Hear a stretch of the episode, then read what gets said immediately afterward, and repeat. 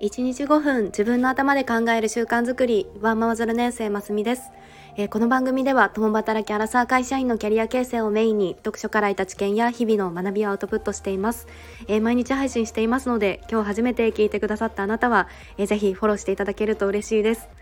えー、昨日はの一人焼肉とか一人カラオケとかあのソロ活市場っていうのがのまた話題になっているっていうようなお話をしました。でコメントくださったともきさんまゆさんまゆまきさんありがとうございました。あの皆さんのちょっと一人まるまるというかあのソロ活についても聞かせていただいてすごく嬉しかったです。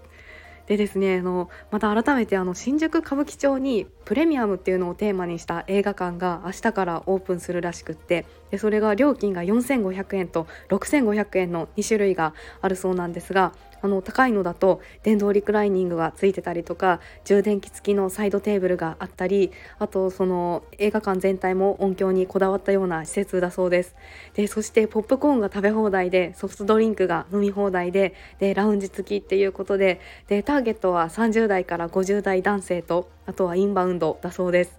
で私は1歳の息子もいてこうなかなか1人時間っていうのは物理的にちょっとまだ取れないんですがなんかこういうプレミアムな1人映画とかをまた妄想していました。あなたはこういう施設あったら是非行ってみたいですか？はい。で今日の本題は、えー、心の荷物を手放すっていうようなことなんですがあの今日まさに「心の荷物の手放し方」っていうような本のタイトルに意識が向いてでそれを読んでみたんですがちょっと心に置いておきたいなと思ったことをお話ししたいなと思います。の最近新生活も始まったっていう方も多いんじゃないかなと思うんですがの私も春から今奈良市保育が始まっていてであんまり意識できてなかったんですがやっぱりこう新しい環境になったりしてで、まあ、あれもこれも、まあ、家庭のこととかいろいろ気を使ったりする負荷がかかっていたなと思います。まあ、すごい小さなことなんですがあの保育園でも、まあ、これこれこういうことをお家でもちょっと頑張ってくださいねみたいにあの言ってもらうこともちょこちょこあってでなんだかこう自己効力感も下がっていたというかあの少し落ち込んだりしていました。で、まあ、この本を読んで結論まあ、全てはあの自分の波だったりとか感じ方によって、まあ、人からこう言われる言葉だったり、まあ、物事の受け取り方も変わるから、まあ、こういう負荷がかかるような時期だからこそその自分のモヤモヤとか思考を分解してで手放すものは手放そうというようなお話です。自分の心と体に意識を向けることって、まあ、大事だなっていうのを改めてあの実感しました。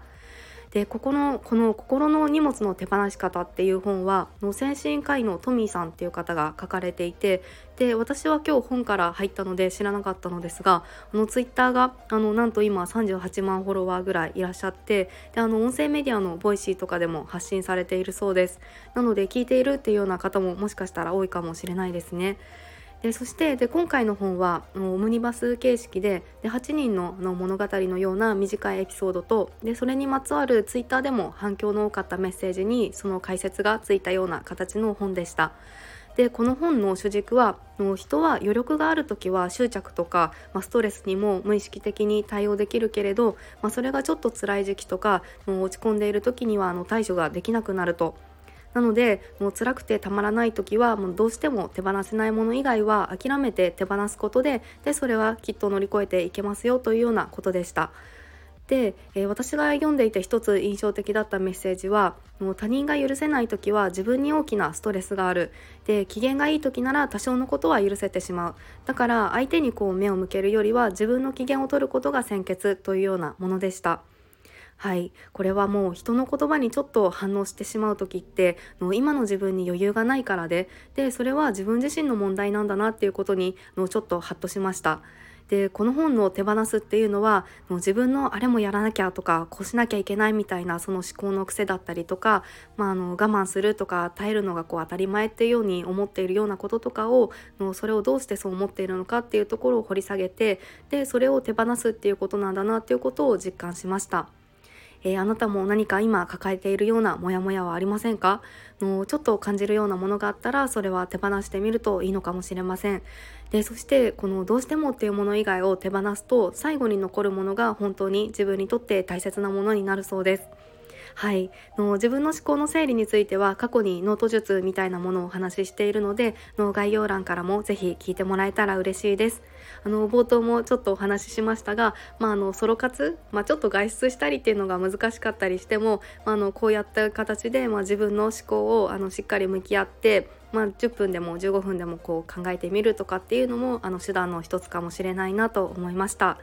はい、えー、今日も最後まで聞いてくださって本当にありがとうございました。良ければいいねボタンやフォローもしていただけると嬉しいです。えー、それではまた明日お会いしましょう。